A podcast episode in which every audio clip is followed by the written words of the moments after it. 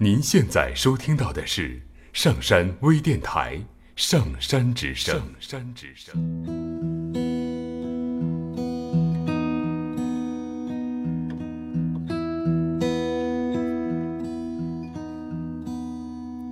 你知道吗？Hello，各位亲爱的听众朋友，我是小豆子。也许在生活当中，我们会或随意，或习惯，甚至是不经意间给别人或者给自己贴上了标签。毫无疑问的，这些标签或多或少会对你产生一些影响。而在生活当中呢，可能我们经常会听到这样的笑话：说做一件事情，二逼青年是怎么做的，普通青年是怎么做的，文艺青年是怎么做的。好像所谓的文艺男或者文艺女和其他的人群都区分了开来，而与之相对的现实男、现实女则变得好像不那么的受人喜欢。然而实际上，这些标签真的决定了一个人吗？又或者说，我们生活在这个世界上的时候，这些标签真的很重要吗？那今天呢，我们就要来聆听到这一篇文章，是来自于江小才的《文艺女》。遇上现实男。在一片花我有个女性朋友，在她的单位后面有一条铁路，旁边有着大片的农田。春末夏初的傍晚，她喜欢拉着老公，他俩在一个单位，从那里步行回家。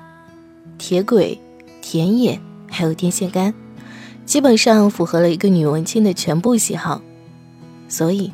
她常常满怀诗情画意地走着，忽然又抬起头，惊喜地指着：“看天上的云！”可往往身后传来一个悠悠的男声：“小心，地下有狗屎！”他向我叙说这件事情的时候，我哈哈大笑的，显得很有共鸣。有一回，我把相机充好电，指挥老公开车去郊外，然后在经过一个地方的时候，我大呼：“停车！”那个刚经过的农家小院，红砖砌垒的墙，有一只桃花恰好从里面探出头来。我抱着沉重的单反相机，满心欢喜地直奔着完美的画面而去。与此同时，老公煞风景的声音却如影随形：“小心人家放狗！”一个年轻的女同事聊天的时候说，电影电视里，每当准新娘去试穿婚纱，从里面拎着裙角缓缓地走出来时，外面等候的准新郎总是热泪盈眶，因为这些画面给她留下的印象很深，所以她满怀期待地带着男友去试婚纱。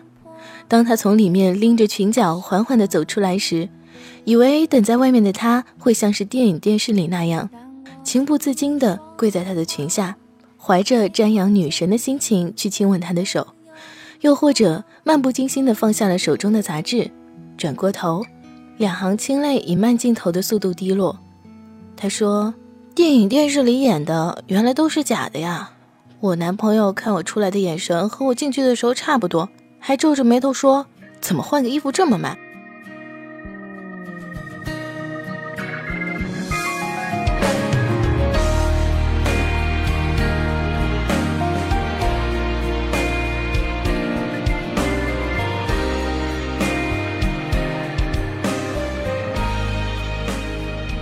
我的另一个将要退休的女同事也总是埋怨自己有个压根儿就不懂浪漫的老公。结婚纪念日或者其他重要的日子，倘若她订了一个颇有情调的馆子，她要么不愿意去，要么勉强去了以后，面对服务员上的每一道菜都摇头如同拨浪鼓，还不如在家吃呢。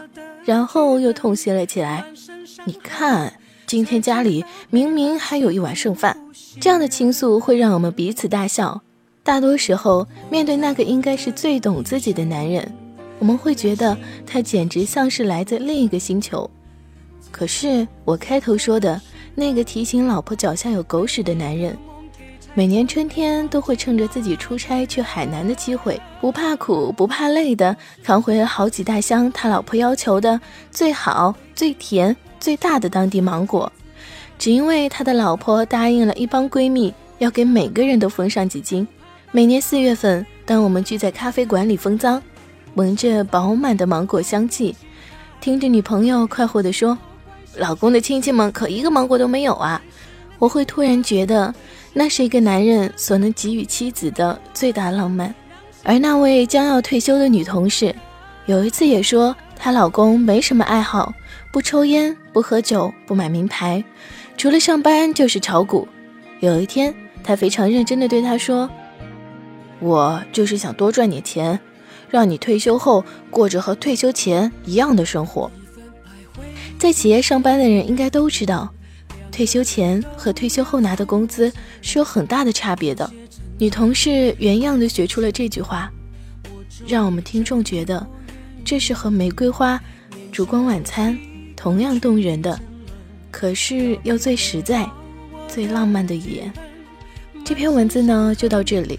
豆子倒是觉得，无论你身上的标签是现实、文艺还是其他，做人只要真实就好。好了，那下期节目再见，拜拜。